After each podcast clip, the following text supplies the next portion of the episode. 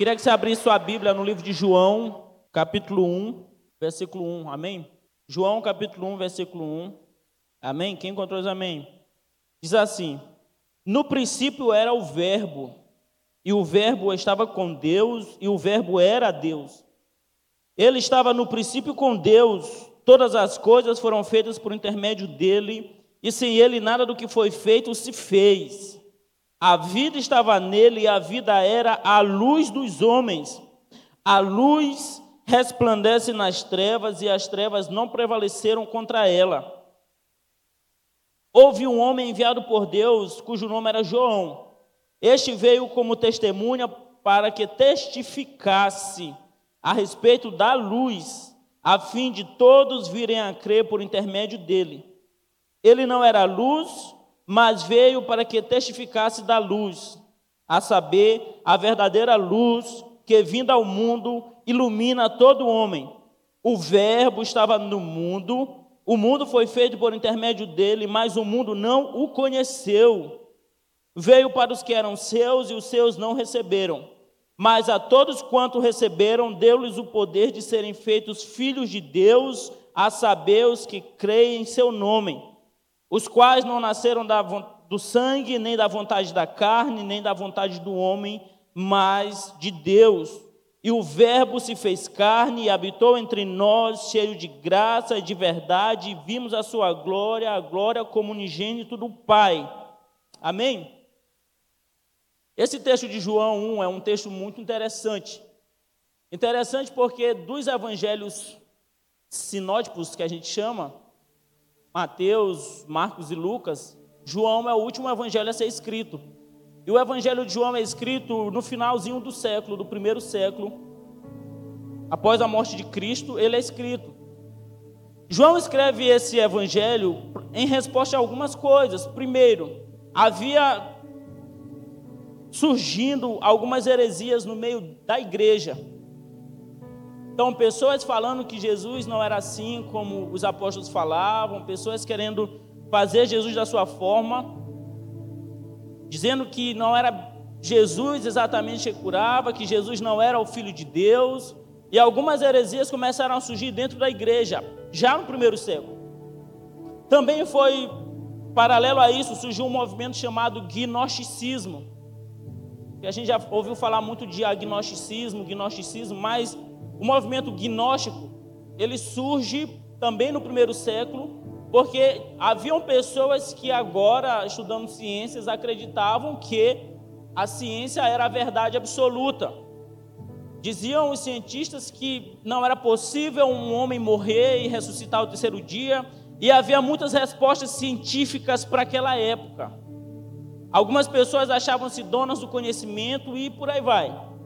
E então João escreve este evangelho para responder essas perguntas. E ele começa dizendo que Jesus ele é Deus. E muito mais, ele começa dizendo que Jesus estava com Deus antes de todas as coisas. O livro de Gênesis, capítulo 1, também começa dizendo: No princípio Deus criou os céus e a terra. Aqui João diz: No princípio era o Verbo.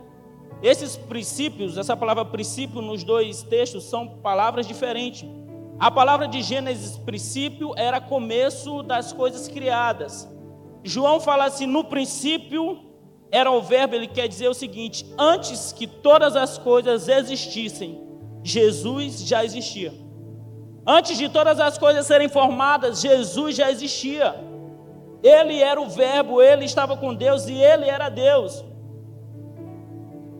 E essa semana, lendo esse primeiro capítulo de João eu tive uma impressão no, no meu espírito. É, eu não vi alguém falando sobre isso, mas olhando para esses primeiros cinco versículos de João, que diz assim: ó, no princípio era o Verbo, e o Verbo estava com Deus, e o Verbo era Deus. João estava falando de antes da criação. No versículo 3, quando ele diz assim: Todas as coisas foram feitas por intermédio dele, sem ele, nada do que foi feito se fez. Aqui ele está falando da criação, do Gênesis. Quando ele fala no versículo 4, a luz resplandece nas trevas e as trevas não prevalecem contra ela, ele fala aqui da morte e ressurreição de Jesus. É como se ele resumisse do Gênesis até Jesus e ele diz: Agora eu vou pregar. É o que eu vou fazer também. Porque é o seguinte: quando nós olhamos para esse texto, a palavra luz se repete algumas vezes. E o tema da palavra é o Deus que se revela.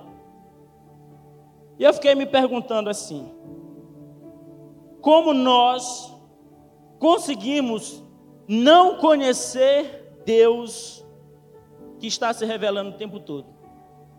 Como nós conseguimos não conhecer esse Deus que se revela dia após dia, textos após textos, milênios após milênios? Quero te mostrar alguns textos rapidão.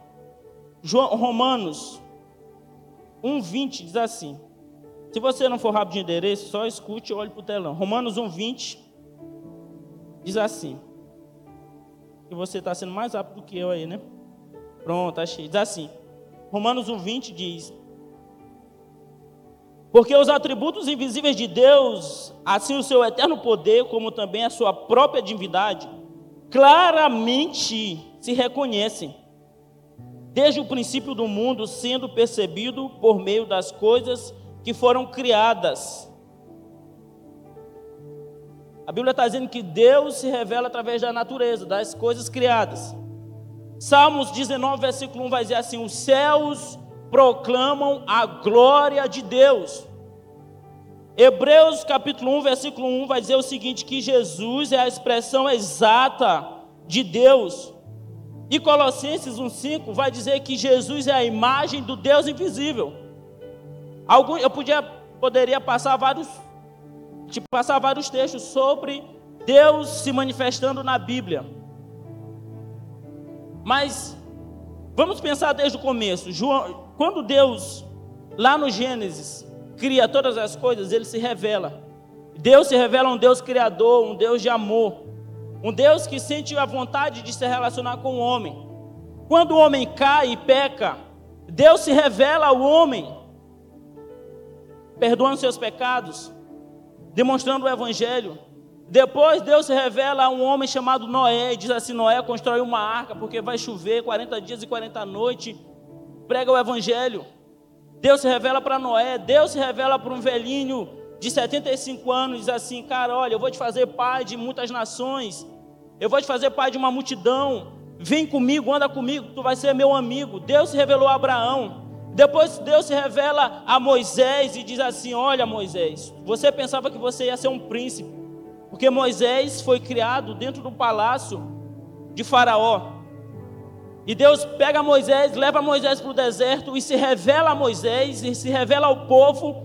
Deus depois se revela 40 anos no deserto para o povo. As sandálias não acabavam, as roupas não envelheciam, tinha comida o tempo todo, pão do céu, tinha água o tempo todo. À noite tinha nuvem de, tinha fogo para aquecer a galera de dia tinha nuvem para o sol não queimar eles. E Deus, durante todo esse tempo, se, se revelou à viúva, se revelou a tantas pessoas, a tantos homens. E por último, a revelação máxima de Deus foi em Cristo Jesus, uma pessoa de carne e osso, sendo a imagem do Deus, mas a pergunta que eu faço e que eu fiz essa semana é como que nós não conhecemos um Deus que se revela o tempo todo? Como? Irmãos, e Deus se revela da forma mais simples. Hoje a Nanda não veio, não por causa da chuva. Mas sexta-feira teve. Ela teve um pequeno acidente. E eu não vou ser hipócrita. Deus só falou, eu, eu só ouvi a voz de Deus ali, porque eu ia pregar, irmão. De verdade. Eu tenho certeza que se eu não fosse pregar, eu não teria feito aquela pergunta para Deus. Eu não posso mentir, né? Então, quando Ananda estava com, com Elis num braço, Rebeca do outro, duas sobrinhas que nós temos. Elis, a filha de Richardson, Rebeca, filha da minha irmã Andreia. E duas crianças, né? Ela, com os dois no braço, eu disse: Olha, bora fazer mais duas. Eu acho que ela ficou nervosa, né? Ela perdeu o chão essa hora. Eu sei que por lá ela foi colocar a menor no chão, só que ela estava com a outra aqui no braço, estava assim. E quando ela foi colocar uma no chão, a outra, a maior, Elis, tipo, tentou se jogar. Só que estava alto. E o que, que a Nanda fez? Instintivamente, a Nanda se jogou para que a Elis não caísse. E quando ela se jogou, ela deu com o rosto no chão, assim, ó, com uma zoada bem feia, cortou, saiu sangue bastante. E aí eu, eu fui assim. Quando eu, eu, eu vi a Nanda cair no chão, sangrando, eu fui, corri, juntei ela, calma, amor, tirei a camisa, né? Tinha que ser o herói, tá? Amarrei a cabeça dela lá. E eu não percebi de verdade que tinha duas crianças no chão. Aí depois os pais chegaram, juntaram e tudo certo. Na farmácia, eu fiquei me perguntando: meu Deus, por que isso aconteceu? Tem alguma coisa a ver com a pregação. e Deus disse: meu filho, eu continuo me revelando até nessas coisas. Eu sou o pai, eu sou o adulto que prefere quebrar o rosto do que deixar os seus filhos se machucarem. Esse é o Deus que se revela nas coisas simples, nas coisas complexas, em todas as coisas. Mas nós não o conhecemos como deveríamos conhecê-lo. E o problema não está na revelação de Deus. O problema está na condição do homem, que não consegue conhecer. Eu aprendi que nem sempre que Deus se revela a nós, nós o percebemos ou o conhecemos ainda mais. E nós, enquanto estamos buscando revelações incríveis, extraordinárias, Deus, o nosso Deus, insiste em se revelar nas coisas mais simples do nosso cotidiano. E por que que nós não conhecemos? Olha, olha esse texto de João, gente. Vamos olhar de novo. Diz assim. Diz assim. No versículo 6 Houve um homem enviado por Deus cujo nome era João. Está falando de João Batista. Ele veio como que, gente? Hã? Ele veio como testemunha para que testificasse a respeito da luz, a fim de todos virem a crer por intermédio dele. Ele não era luz, mas veio para que testificasse da luz. Testemunha, vocês já devem saber. Uma testemunha é alguém que presencia um fato, presencia um acontecido e conta para outra pessoa. Então, quando a polícia chama alguém para testemunhar, foi alguém que viu a cena e ela vai contar, porque ela foi testemunha. Mas eu fiquei me perguntando: João teve que testificar teve que testemunhar, teve que contar para os outros a respeito de uma luz. E detalhe, olha só, no versículo 9, diz, diz assim: ó, a saber, a verdadeira luz que é vinda ao homem, vinda ao mundo, ilumina todo homem. O verbo estava no mundo, o mundo foi feito por intermédio dele, mas o mundo não o conheceu. Você acha que eu tenho, eu preciso testemunhar para você como é o sol? Como é a luz do sol? Eu tenho que te contar para você saber? Você acha que tem? Ah, eu vou te contar como é a luz do sol. Você já sabe. Você não precisa que alguém testemunhe a respeito, testemunhe a respeito da luz do sol, porque você já viu. Mas e por que que alguém precisava testemunhar a respeito da luz que era Cristo, a respeito de Deus? Se Deus já estava no mundo, se Ele é a luz que ilumina todos os homens, por quê? E para responder essa pergunta, eu quero que a gente considere algumas coisas. Primeiro, eu vou fazer uma. Vou chamar dois voluntários. Mas antes de chamar os voluntários, eu quero explicar algo para você. Fisicamente, fisicamente, o homem ele enxerga porque ele tem os olhos, parabéns. é verdade. Nós só conseguimos enxergar por causa dos nossos olhos. mas nós só conseguimos enxergar também por causa da luz. Então, se você tem os olhos perfeitos e não tem luz, você não vai enxergar. Se você tem luz, mas não tem os olhos funcionando, você também não vai enxergar. Pra, para que o homem enxergue, é preciso que ele tenha olhos perfeitos e tenha luz, senão ele não vai enxergar. Se você é um cara medroso, quando bate alguma coisa no seu quintal, quando bate no seu quintal, você vai, faz o que? Abre a porta e vai lá? Não, você liga a luz, porque você quer ver. Não é verdade? Eu quero chamar, deixa eu ver aqui, é, Romildo não pode, Pirão, Marquinhos também não pode, Frank, Frank. Frank é atleta, Frank.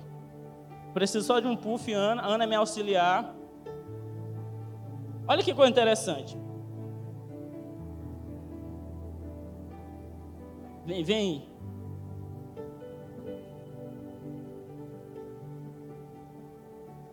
Eu vou mostrar um negócio para vocês muito interessante. Deixa, não pode ver, vem para cá. Não pode trapacear, irmão. Vem para cá, vem para cá, isso aqui, ó. Eu sei como é, né? Fica tudo embaçado, mas então eu vou, eu vou mostrar um negócio para Frank, um desenho para Frank, para meu amigo do som, Zé Raimundo. E eles vão me falar o que, que tem nesse desenho. Fechado? É fácil, né? Muito fácil. Trouxe uma lanterna e trouxe um. Como é o nome disso aqui? Uma venda. Se fosse menina, ia usar desse lado, mas é irmão, vamos usar desse lado aqui, ó. Vamos lá desse lado. É... Vamos tirar esse púlpito daqui só para ficar melhor.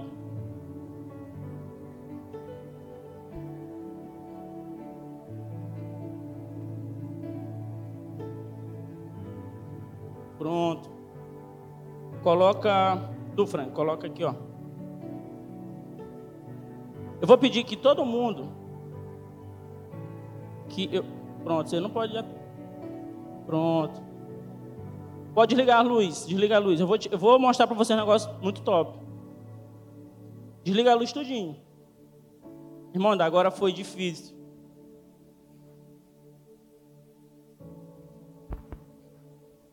Ah, a luz não quer apagar. Desliga a luz daqui de cima. O irmão eu pedi para ele desligar a luz da bateria, ele não conseguiu. Todas as luzes. Ainda vai dar de ver. A luz da bateria, Léo, cadê você? Deixa eu ver se eu consigo aqui.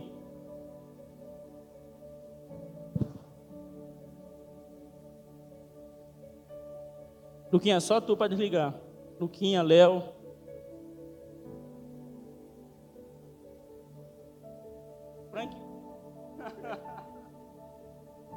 Vai dar certo, irmão. Lembrando, nós precisamos ter os nossos olhos funcionando corretamente, nós precisamos de luz para enxergar. Está cheio de luz mesmo. Então, Pirão, tu vai te afastar mais um pouquinho, fica bem ali embaixo. Pronto, eu vou, eu vou mostrar para vocês como é. Pode descer, desce bem. Qual é o desenho que eu, eu preparei em casa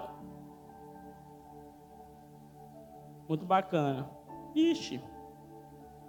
Não pode mentir, irmão. Irmãos, era para estar tudo escuro, não consegui, com muitas luzes na igreja. Você está vendo o meu rosto? Se tivesse tudo escuro aqui, você só ia ver meu rosto. Porque, por causa da, por causa da luz. Foi para cá, pronto. Então, a luz faz com que eu veja. Perceba que apesar dos meus olhos serem perfeitos, sem luz eu não consigo ver. Eu quero perguntar para o meu amigo Zé Raimundo: o que tu está vendo aqui? Bem aqui. Está vendo alguma coisa? Não, fica aí, fica aí, responde aí.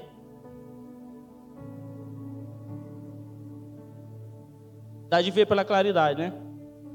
Mas se tivesse tudo escuro, tu ia ver alguma coisa? Pronto. E tu, Frank? Não está vendo nada, né? Mas agora eu vou mostrar, colocar a luz para vocês. Liga a luz aí. Liga a luz. Pronto. Agora, o que tem aqui? Coloca o óculos. Dá de ver, gente, o que é? É uma, é uma o quê?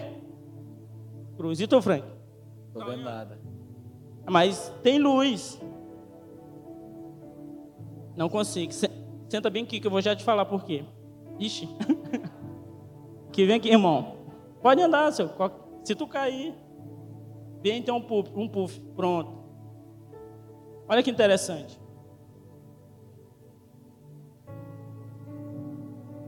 É preciso considerar dois pontos para que a gente entenda por que, que o homem não consegue conhecer a Deus. O primeiro ponto é: o homem foi criado perfeito. O homem foi criado perfeito. Ou seja, o homem ouvia Deus, o homem via Deus, o homem se relacionava com Deus. Todas as vezes que o homem se manifestava, o Deus se manifestava a Adão, Adão via. Por quê? Porque Adão era perfeito.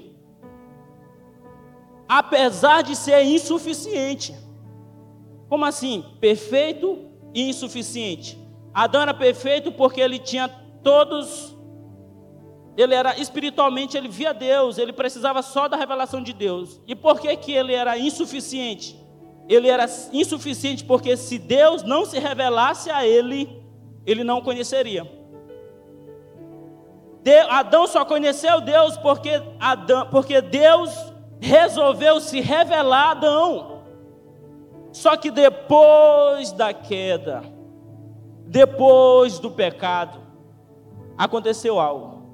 O homem continua sendo insuficiente, mas agora o homem é cego. O homem era insuficiente e perfeito. Depois da queda, depois do pecado, o homem é insuficiente e cego. Vocês estão compreendendo, gente? O homem passou a ser insuficiente e cego. Pastor, onde é que o senhor está vendo isso na Bíblia? Se a, o próprio Gênesis diz assim, e abriram-se os olhos deles, abriram-se os olhos para o conhecimento, mas não para Deus. Para Deus aconteceu algumas coisas que não foi legal. Vamos lá. É,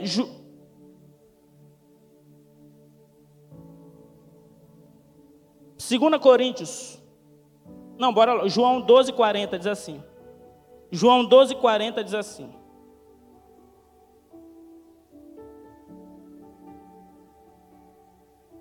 Trinta.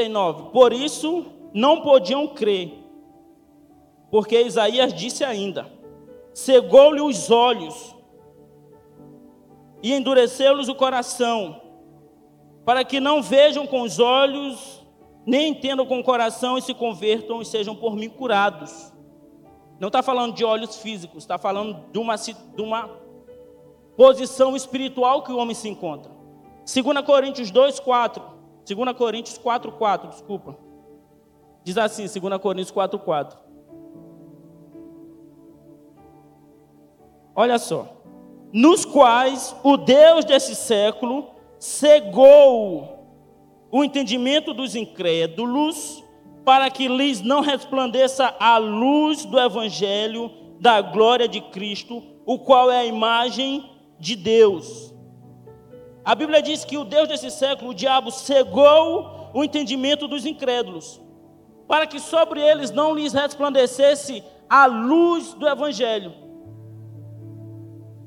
Isaías 42, 16 e 19, Isaías 43, eu poderia falar vários textos.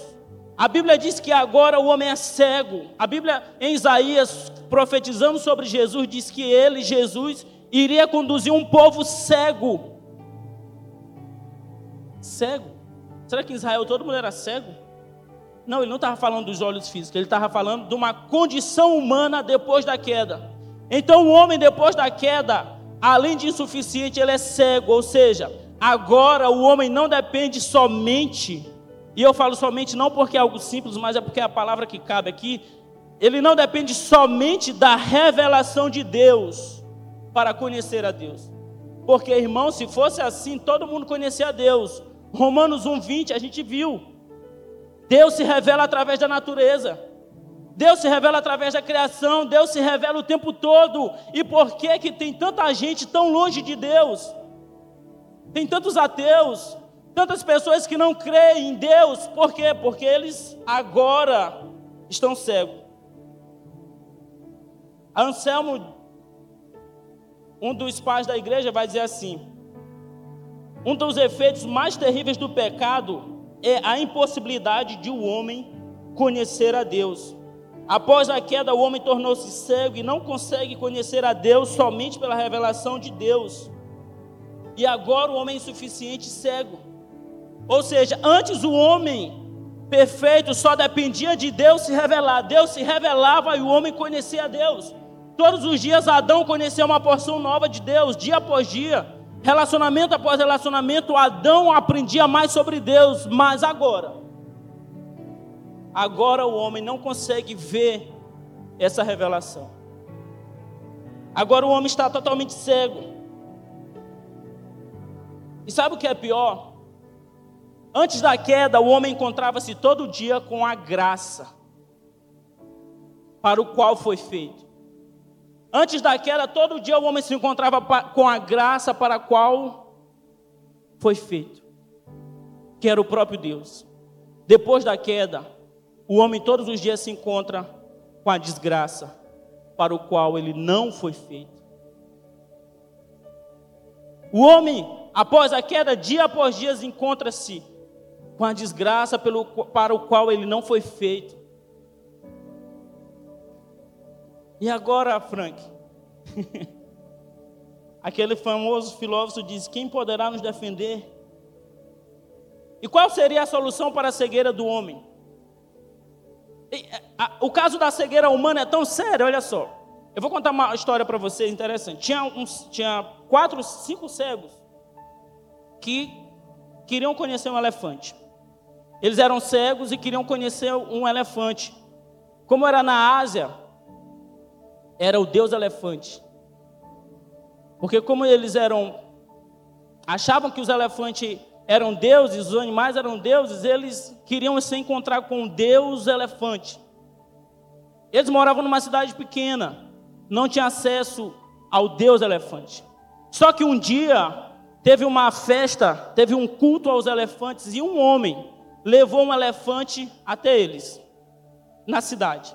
E quando o elefante foi se aproximando, começou a, as pessoas fazerem barulhos, eles perguntaram: O que está acontecendo? Alguém falou: Silêncio, é o Deus elefante que está chegando. E eles disseram: Nossa, meu maior sonho é conhecer o elefante. Meu maior sonho é conhecer o elefante. E eles andavam juntos. Só que era tempos, tinha tempos definidos para cada visita. Eles foram cinco visitar o elefante. Então, um cego foi lá e pegou a cauda do elefante. E como era cego, ele só apalpava, ele disse: Nossa, como é incrível esse elefante. E ele abraçava a cauda. E o outro foi tateando, tateando, abraçou a perna do elefante. E ele pensou: como esse, como o elefante é forte. E ele tentava balançar o elefante, o elefante não se balançava. E o outro cego foi lá e agarrou a tromba do elefante. O outro cego pegou a orelha do elefante e o outro começou a palpar a barriga do elefante. Só que passou o tempo, eles tiveram que sair. E quando eles saíram, quando eles saíram, o cego disse assim: Por que, que eles não me falaram que um, o Deus elefante era como uma corda, comprida e fina? Aí o que estava agarrando a tromba disse assim: Corda? Você falou cobra, né? Ele disse, não, corda. O Deus elefante é como uma corda. Ele disse, não. O Deus elefante é como uma cobra. Eu garrei. É como uma cobra. E o que estava agarrando a perna disse assim: Dor doido. Além de ser cego, doido.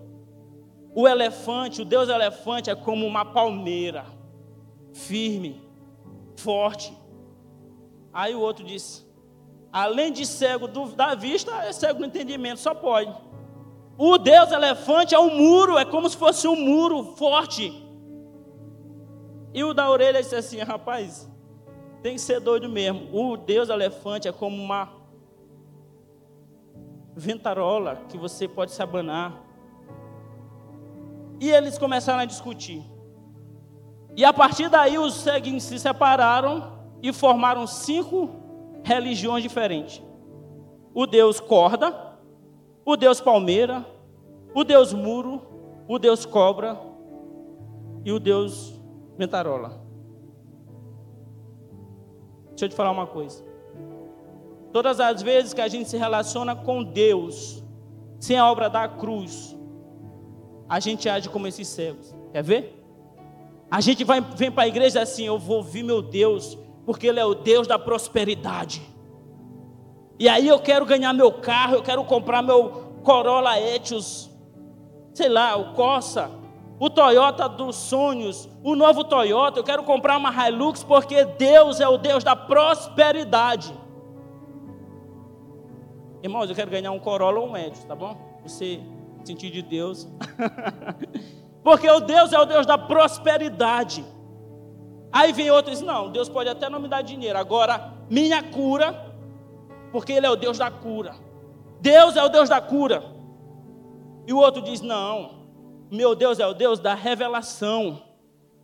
Ele é o Deus da revelação que revela todas as coisas. E a gente acaba fazendo como os cegos, a gente vê Deus pela metade. A gente acha que Ele é ou Deus da revelação, ou Deus da cura, ou Deus da prosperidade, ou é eu não sei. Toda vez que eu me relaciono com Deus a partir da obra da cruz, eu vejo Deus por completo. Eu vejo Deus que me salvou, salvou a minha alma, salvou o meu corpo, salvou meu entendimento, salvou tudo. Eu vejo um Deus que não é pela metade, Ele é um Deus completo.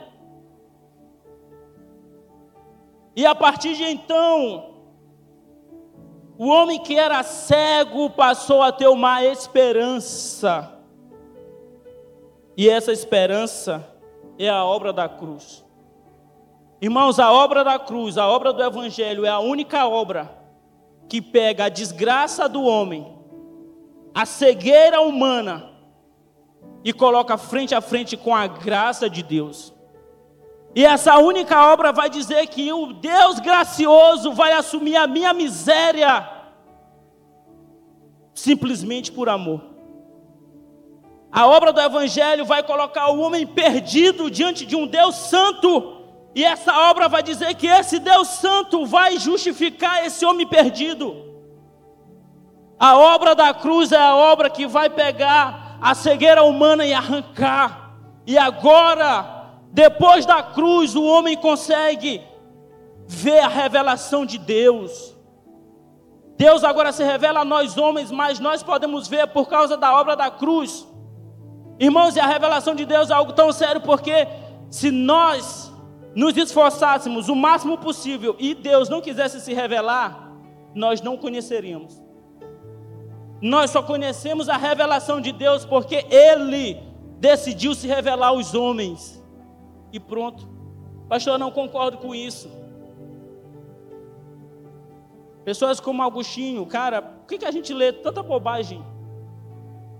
A gente meu Deus, eu li tanta coisa que não faz sentido. Eu estou lendo um livro, eu indico vocês, Inteligência Humilhada, de Jonas Madureira. Que livro! E ele fala muito sobre Agostinho. E Agostinho é simplesmente um dos pais mais incríveis que a igreja teve. E ele diz o seguinte: Deus escolheu se revelar ao homem porque escolheu. Nada que o homem fizesse poderia mudar isso. Mas ele decidiu. Então a obra da cruz, ela vai dizer o seguinte: ela vai tirar minha cegueira. E agora, através da obra da cruz, o homem pode conhecer a revelação de Deus. Quem faz isso? A religião? Não. O pastor? Não. A prosperidade? Não. As ciências? Não. As filosofias não, nada, apenas a obra de Jesus. Pode sentar, meu amigo. Ali, ó, agora. Gente, uma salva de palmas para os nossos queridos amigos que. Olha que incrível. Olha que incrível. A Bíblia diz que Deus estava, Jesus estava indo para Jericó. Jesus estava indo para Jericó e a Bíblia diz que à beira do caminho, e lá jogado, à beira do caminho tinha um cego. João, Lucas capítulo 18 vai falar isso. Tinha um cego chamado Bartimeu. E Bartimeu estava lá à beira do caminho há anos. Há muitos anos Bartimeu estava lá e a Bíblia diz assim: Bartimeu estava pedindo esmola. Irmão, se passou o prefeito da cidade, o que que Bartimeu pediu para ele? Uma esmola. Ele não estava pedindo esmola? Passou o vereador da cidade, Bartimeu disse: Me dá uma esmola. Se passasse os empresários, os professores, todo ser humano que passou ali, Bartimeu disse: Me dá uma esmola. Porque a Bíblia diz que ele estava pedindo esmola, afinal ele era cego e mendigo. Justamente nossa posição antes de Cristo, cego e mendigo. E aí um dia vai passar um homem chamado Jesus de Nazaré. E a Bíblia diz que quando Bartimeu ouviu o tropel da multidão, ele disse assim: Quem? O que está acontecendo? Quem está passando aí? Alguém disse: Está passando um homem chamado Jesus. Jesus está passando. E sabe o que ele disse, irmão? A primeira vez que tem a revelação, a primeira vez no Novo Testamento que alguém chama Jesus de filho de Davi, chuta quem foi. A primeira revelação messiânica do Novo Testamento, chuta quem foi? Bartimeu. Bartimeu disse assim: Jesus, filho de Davi, tem compaixão de mim. Essa expressão parece aleatória demais para a gente que não conhece. Mas quando Bartimeu está dizendo assim, Jesus, filho de Davi, ele está declarando: Jesus, tu és o Cristo, o enviado de Deus, que tira o pecado do mundo. Bartimeu cego disse: Jesus, filho de Davi, tem compaixão de mim. E Jesus, opa, aconteceu alguma coisa. E Jesus diz: tragam, tragam o cego até mim. E quando o cego vem até Jesus, eles trazem o cego até Jesus. O que que Bartimeu tinha que pedir, irmão? Ele não estava pedindo esmola. Ele poderia dizer: Senhor Jesus, me dá uma esmola. Mas ele disse assim: Jesus disse assim: O que tu queres, Bartimeu? O que tu quer, Bartimeu? Bartimeu disse: Jesus, eu quero ver outra vez.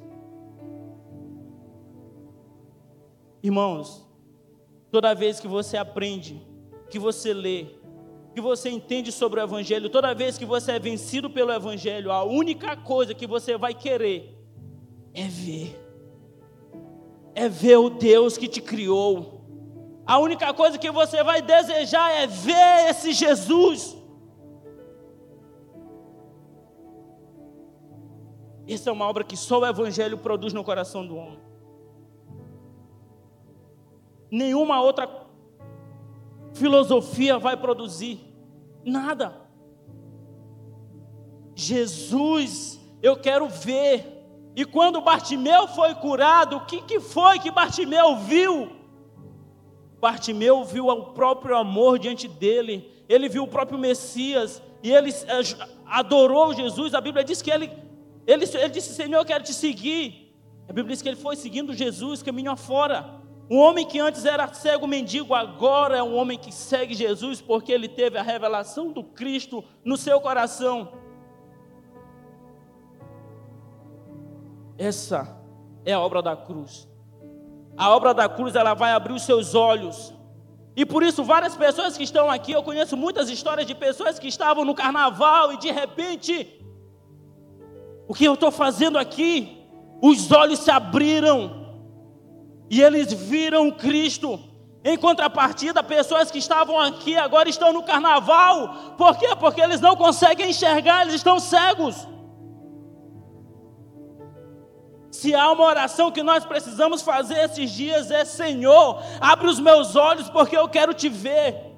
Irmão, ninguém que contempla Jesus deseja festa, carnaval. Cara, carnaval. Ai, que nojo.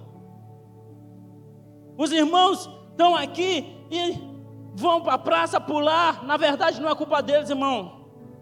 Eles estão cegos. Alguém precisa avisá-los. Cara, tu tá cego e mendigo. E só o homem chamado Jesus, o Deus chamado Jesus e a obra na cruz pode abrir os olhos dessas pessoas. E se a gente não está lá desejando, irmão, glória a Deus, porque foi Jesus que se revelou a nós e abriu os nossos olhos para que nós pudéssemos ver. Não há nada de bom em nós, não há nada de bom no homem. Irmãos, o, o caso é tão sério com a gente a gente é tão. Vou tomar uma água para mim falar isso para vocês. É tão sério isso, porque é o seguinte: imagina o homem mais inteligente de todos. Sei lá, Albert Einstein, Hawking, é, Sócrates, Platão, vários. Imagina o cara mais inteligente, a mente do ano, a mente do século, a mente do universo a mente do universo, com todo o seu conhecimento, ele primeiro não consegue se conhecer por completo. Ora, um homem que não consegue se conhecer por completo, ele não consegue conhecer Deus. É tão sério que para eu me conhecer, eu preciso primeiro conhecer Jesus. Isso é humilhante. Porque você, com toda a sua inteligência, você não consegue conhecer a Deus. Você, com toda a sua sabedoria, você não consegue conhecer a Deus. Apenas o Evangelho pode revelar Jesus a nós. E glória a Deus, irmão. Quanto mais eu estudo sobre o Evangelho, mais eu aprendo. Porém, menos eu consigo explicar algumas coisas. Quanto mais eu leio a Bíblia, mais eu. Gente, eu estou lendo um livro que a vontade de passar o dia todo mesmo. Eu tô lendo, às vezes eu me pego lendo João, meu Deus, eu tenho que sair, tenho que ir para o serviço. Mas essa revelação, ela só pode ser dada através do próprio Cristo. Ah, pastor, mas eu não tenho essa revelação. Irmão, vamos pedir, porque parte meu fez. E a minha oração, Senhor, eu quero ver, eu quero te contemplar, eu quero poder te ver todos os dias. É isso que eu quero. É isso que eu, que eu necessito. É disso. Vamos ficar de pé. Se tem uma oração que nós precisamos fazer hoje é: Senhor, abre os meus olhos, porque eu quero te ver. Eu quero te ver. Eu quero entender que a obra da cruz coloca a minha desgraça de frente com a graça redentora. A obra da cruz coloca as minhas imperfeições, a minha dependência diante da perfeição, diante do Deus que não depende de nada, de ninguém diante do Deus que fez todas as coisas perfeitas. A obra da cruz é a maior obra que já existiu. Foi nela que os filhos dos homens se tornaram filhos de Deus. É a única obra que faz mendigos se tornarem filhos de reis, de um rei, do rei do universo. É a obra que faz pecadores serem santos. É essa obra, irmão. É a obra do Evangelho. Feche seus olhos. Feche seus olhos. Bartimeu, ele clamou tanto, tanto. Irmão, se tem uma coisa que nós podemos fazer agora é clamar. Se tem uma coisa que nós podemos fazer agora é desejar, Senhor, me revela, me mostra, abre os meus olhos. Reconheça a sua incapacidade. Irmãos, a nossa, a nossa santidade, na verdade, a nossa justiça própria, não pode fazer muita coisa, não pode fazer nada diante de Deus. A nossa sabedoria, inteligência, todo o nosso conhecimento, eles são pueris diante de um Deus que sabe todas as ciências e que criou todas as ciências e que criou coisas que as ciências nunca descobriram e nunca descobrirão. Sabe, a nossa força é pueril, é nada diante de um Deus que é todo poderoso. O nosso amor não é nada diante do Deus que é o próprio amor. Quem nós somos diante desse Deus? Somos cegos, mendigos que necessitamos da cura, da Sua intervenção. Quem nós somos? Nós somos necessitados, insuficientes, nós somos cegos, nós precisamos da intervenção do Deus poderoso que ama os homens e se tornou Pai dos mesmos.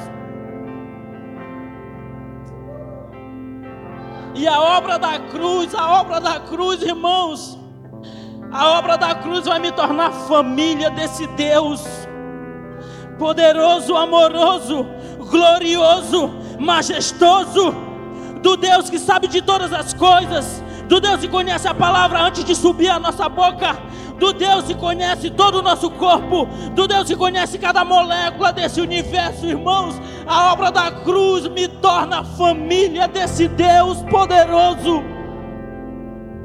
A obra da cruz me faz olhar para esse Deus como um Deus de amor antes de olhá-lo como um Deus de justiça. A obra da cruz fez esse Deus morrer a minha morte.